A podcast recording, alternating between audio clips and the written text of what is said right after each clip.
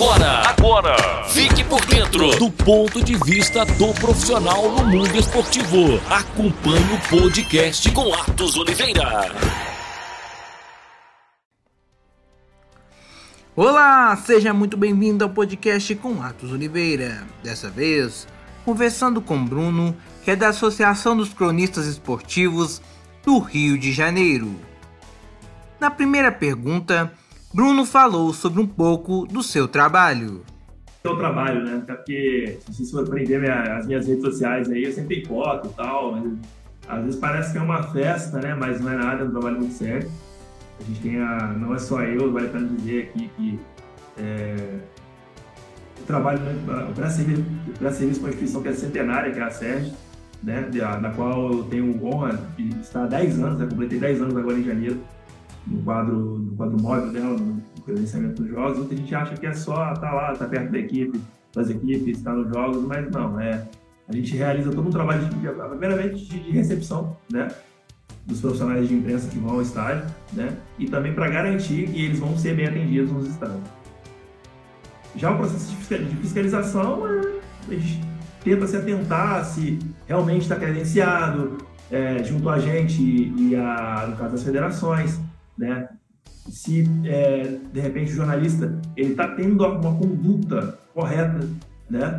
Às vezes o cara tá lá, mas por exemplo, todo mundo tem, tem um time de futebol, o cara não pode torcer, ele tá indo para trabalhar, né? Então é, é esse tipo de postura que a gente, não é que a gente vai ficar ah, para agir de maneira policial, não, é, é para ajudar com que tudo aconteça, né? Que o futebol e o esporte geral é algo muito sério, tem é, é uma profissão, né? Os atletas estão lá, as equipes estão lá, o investimento é pesado, né? Então todo mundo estaria profissional, assim como também nós jornalistas somos profissionais que estamos ali para, né? no caso, quem cobre fazer a cobertura dos jogos, que estou mexendo aqui é, é álcool, tá? Álcool 70, né? Ah, sim. É, a gente sempre pede isso, até agora há pouco tá o Hércules, Hércules Marques aqui, né? Que é jornalista esportivo também, esteve com a gente muitos anos na série. Então é, a gente tem é, essa questão não é para cobrar, não é para exigir, mas sim para é fazer com que os protocolos, né, as regras da competição a nível de imprensa, eles, elas aconteçam, elas sejam, elas sejam, elas ocorram dentro. Bruno também falou sobre as regras que precisam ser seguidas em seu trabalho. É, cada competição ela tem as suas próprias regras, né? De, tanto de campo quanto de imprensa, né? E nós, é, ali no de staff, de bastidores, a gente procura sempre é, fazer com que tudo isso é, é entender primeiro como é que é o procedimento que se pede, né? E auxiliar e agir dentro de que as regras mandam. É assim que a gente costuma agir. Por exemplo, o Campeonato Carioca de Futebol está em curso agora, ele tem é, regras de credenciamento e regras de ação, por exemplo, agora por conta da Covid, é, não se pode, repórter não se pode ficar dentro de campo mais, né? Tem que ficar todo mundo na, na área de imprensa, nas áreas do estádio, mas com distanciamento, uso de máscara, essas coisas. Então a gente está sempre, essas jovens, então a gente está sempre atento a isso, né? Orienta os funcionários a, a seguirem essa regra, auxilia no que for preciso, como você falou. A gente trabalha muito com auxílio, muito é, ajudando a, a, imprensa, né? Dando suporte para a imprensa ali, para que eles façam o trabalho deles com tranquilidade. Ele também falou sobre as formas de ver a notícia em meio à tecnologia e as criações de novas plataformas para saber de esportes e também de outras informações. Então você tem mais uma possibilidade de levar informação. Eu confesso, particularmente, não escuto tantos podcasts, tá? Assim, mas é, acompanho um ou outro, mas não com tanta frequência, como por exemplo, eu leio mais notícias, eu assisto mais vídeos no YouTube. Mas eu acho super vantagem, super bom, é, tem que ter mesmo, quem tem vontade de, de, produzir, a hora é agora, aproveita a oportunidade. A gente só precisa disso aqui que a gente tem, ó, para produzir conteúdo hoje. Você tem internet legal, você tem um aparelho celular razoável, você já consegue fazer uma opção de coisa, filma, no caso podcast é por áudio, né, obviamente você consegue gravar, editar um programa até, tem programas muito bons de áudio, você faz edição por celular, então é, tem uma, é uma evolução do podcast, é uma evolução no processo. Lógico, que quando você fala que a emissora de rádio tem que evoluir, porque a mesma emissora de rádio não pode ter um site na internet, não pode criar um podcast lá dentro, por que não? Né? Então, são vertentes, são várias formas de você se propagar a informação, de você levar o jornalismo e isso é, aproxima mais do público. De repente, eles vão ter um, a emissora mais tradicional, ela com podcast, ela vai ter acesso, ela vai ter a um tipo de público que até então não teria, de meios, por meios convencionais. Então, é, são, são possibilidades que se tem de fazer mais e, e chegar mais além. Outro assunto discutido com Bruno foi sobre o racismo em nosso país e em todo o mundo. Tanto por, pela, pela, por quem é de direito, ou seja, pela justiça. Então, cara, se uma pessoa acusou a outra de racismo, não, beleza, é, tem que ser feita a apuração e se chegar à constatação que realmente aconteceu, puna-se quem tem que punir. Assim eu penso possa parecendo até justiceiro, mas está errado, tem que punir, não tem como. Né? Não, não dá para passar pano sobre uma situação dessa. Uhum. Então é, é isso. Está errado, cometer, ah, o, o, alguém cometeu o crime, pô.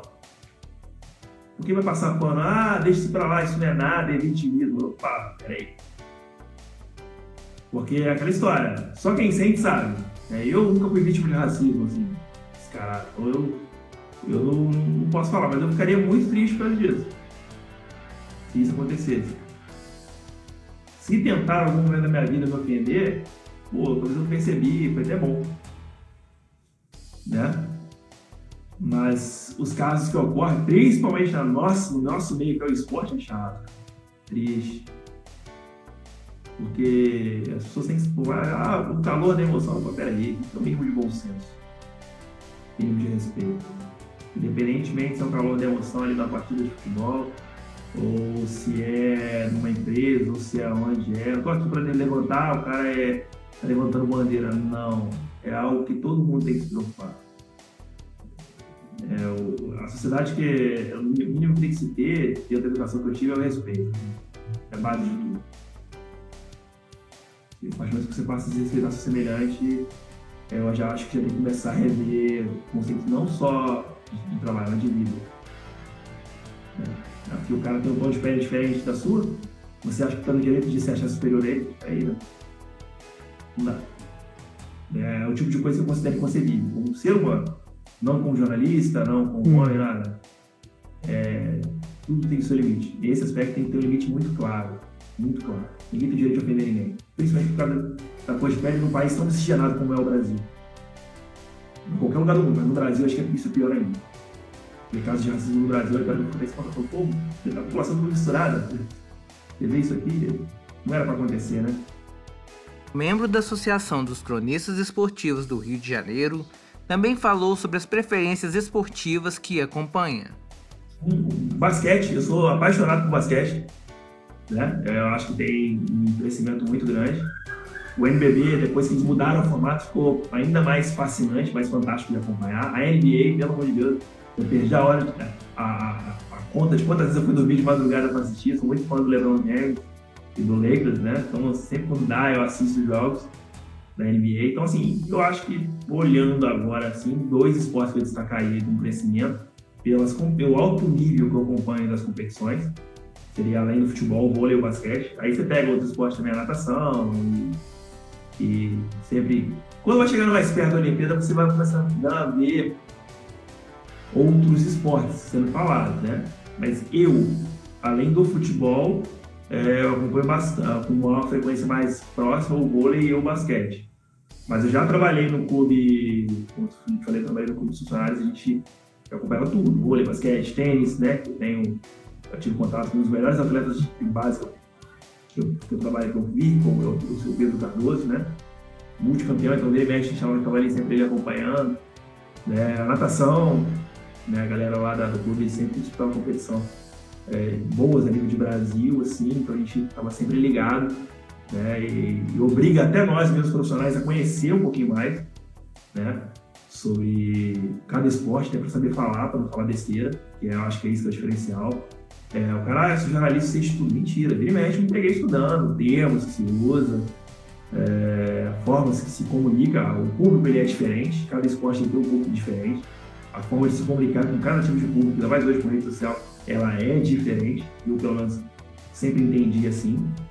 Né? Então, é, cabe aos jornalistas também aceitar e botar na calçação da humildade e falar: opa, vamos ver como é que essa galera trabalha com o meu público, qual característica tem, para conseguir passar, não só levar a informação, né? desculpa, levar a informação, mas levar a informação de modo com que o público que está ali, ele se sinta, pô, o cara tá falando a minha língua, ele está ele tá se esforçando para passar para mim ver eu entendo, é uma coisa mais complexa. Eu trabalhei com kart, cara, por duas temporadas. É, foi um esforço muito grande que eu tive que fazer para entender aquilo e não fazia, não era do, na minha, do, do cotidiano. Esporte a motor, ah, assistia Fórmula 1 uma vez ou outra, mas para entender como é que o todo funciona foi diferente. Então eu tive que fazer a inversão. Tem que esquecer muita coisa, olhar, conversar com quem está na área, com profissionais, com atletas, para saber como é que é aquilo. Eu vi, acho que uma vez o José Carlos Araújo falando que os profissional que conhece, que trabalha com esporte, ele sempre deve estudar, tem que saber, tem que conhecer um quase tudo. Para que se amanhã depois alguém liga e fala, olha, tem que cobrir a competição de MMA, para tem que fazer a base. Bruno também falou sobre o seu gosto pela leitura envolvendo o esporte. Vale lembrar que o espaço do blog do Atos Oliveira dá dicas de livros esportivos. Tá vendo? 7 mil horas de futebol, se não me engano era do Luiz Mendes, falecido Luiz Mendes grande cronista esportivo. Ele, né, esse livro ele falava desde a Copa de 54, desde da, lá de trás até 94. Da Copa de, é, das primeiras Copas até 94. Quem gosta de futebol é muito bom. Outro livro sobre futebol que eu li bastante, que eu gostei, é o livro do Ferran Soriano, né, o famoso livro do Ferran Soriano, esse do, do Barcelona, né, que montou aquele time do Barcelona, que é a bola, e a bola não entra por acaso né? Já li isso. É, muito bom. muito do processo, a gente vê aquele time do Barcelona que depois com o Ronaldinho, com o Juli, Deco, é, o surgimento do Messi, né? O time que era comandado pelo, pelo aquele holandês treinador é o Raikkonen, né? Tinha o Belete também, um dos melhores times que eu assim, lembro de ter visto jogar, né? Eles ganharam do Arsenal naquela final no, da Liga dos França, Campeões. Né? Então eles montaram um time numa velocidade muito grande, que logo deu resultado e encantou o mundo com a forma de jogar. Né? O Ronaldinho fazendo o que fazia, para mim, perguntar de referência de futebol, o Gauchinho, o Bruxo, um dos melhores, se não o melhor que eu vi jogar. Né?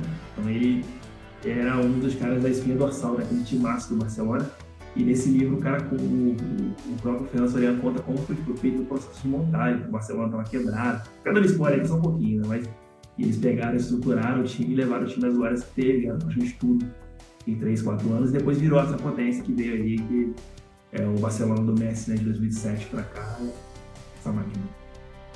Eu acho que são dois livros hoje que eu me lembre, se eu fosse indicar, seria esse, Sete Milhões de Futebol e esse do, do E a Bola Não Entra Por Acaso. Este foi mais um podcast do Atos Oliveira. Com Atos Oliveira, Atos Oliveira, você acompanhou o ponto de vista, ponto de vista do profissional no mundo esportivo.